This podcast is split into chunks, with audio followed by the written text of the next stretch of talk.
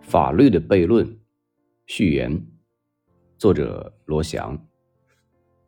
悖论是英文 paradox 一词的意义，从公认的前提推导出两个互相矛盾的命题，就是悖论。悖论包括真悖论和假悖论。假悖论就是所谓的似是而非，比如著名的芝诺悖论。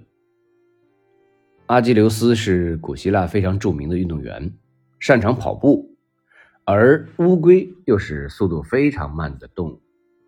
如果让阿基琉斯落后乌龟九米，然后追赶乌龟，假设乌龟的速度是零点一米每秒，阿基琉斯比乌龟快十倍，是每秒一米，会怎么样呢？我们一定认为这不费吹灰之力。阿基琉斯一定会很快追上，但是阿基琉斯可能永远追不上乌龟。理由是，假如刚出发的时候，阿基琉斯在 A 点，乌龟在 B 点，经过一段时间之后，他赶到了 B 点，而乌龟却也往前走了一段，比如到达了 C 点，阿基琉斯又从 B 点开始追。等到赶到 C 点时，乌龟又往前走了一段，到了 D 点。总之，阿基琉斯没赶到乌龟之前的落脚点，乌龟就已经往前走了一段。虽然他们之间的距离永远在缩小，但他永远追不上乌龟。在这种假悖论中，看似合理，但其实不合理。这只是一种。似是而非，就相当于说一个固定的时间，比如十一秒钟。这个概念虽然可以无限拆开，但其实它只有一个有限的时间。人当然是可以跨越的。芝诺试图通过这种悖论提醒我们：自我的感觉不一定真实，亲眼所见、亲耳所闻，也许都不过是洞穴中的幻象。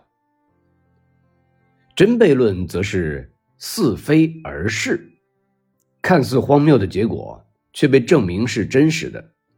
真悖论中有一类是二律背反，即两个论证的链条导致矛盾的结果，但其实每一个论证却又都非常合理，让我们无法舍弃。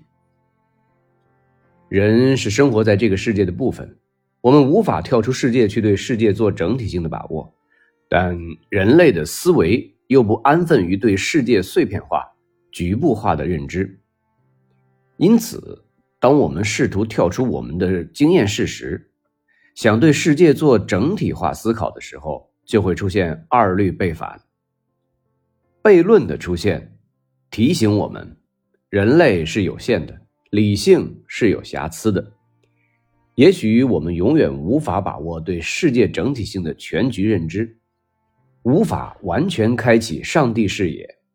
这就像盲人摸象，我们每个人都认为自己摸到了大象的全部，但其实不过是摸到了大象的部分。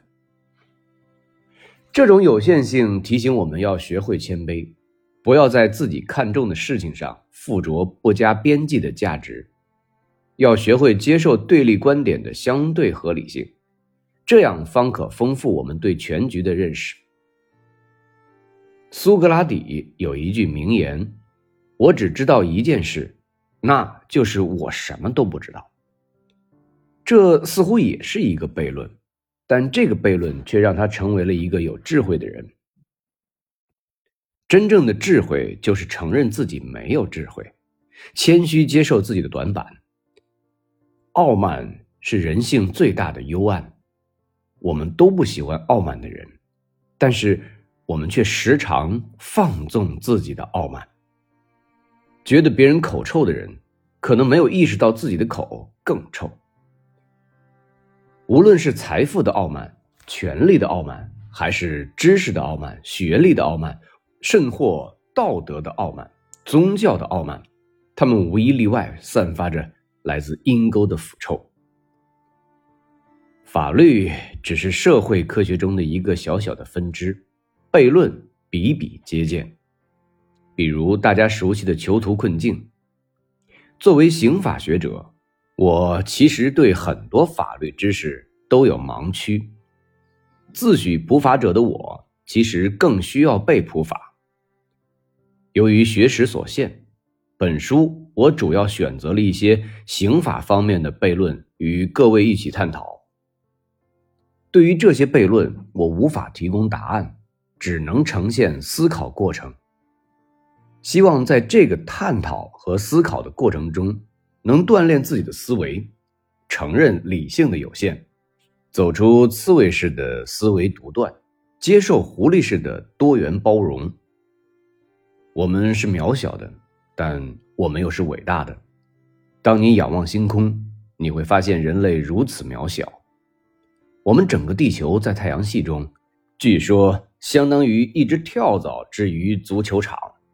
人类可能连跳蚤腿都比不上，但唯有人类才会仰望星空，思考宇宙，因此，人类又是伟大的。我们活在不断流逝的瞬间之中，但每一个瞬间又都是永恒的一个刹那。就在你刚刚阅读本书的几分钟内。我们思考了一些作为人类才会思考的问题。短暂的瞬间已逝去，但它却汇入时间的长河，成为永恒的一部分。我们的短暂，也仍然可以触摸到永恒的脉搏。这是悖论吗？现在开始法律的悖论之旅，寻找你的答案。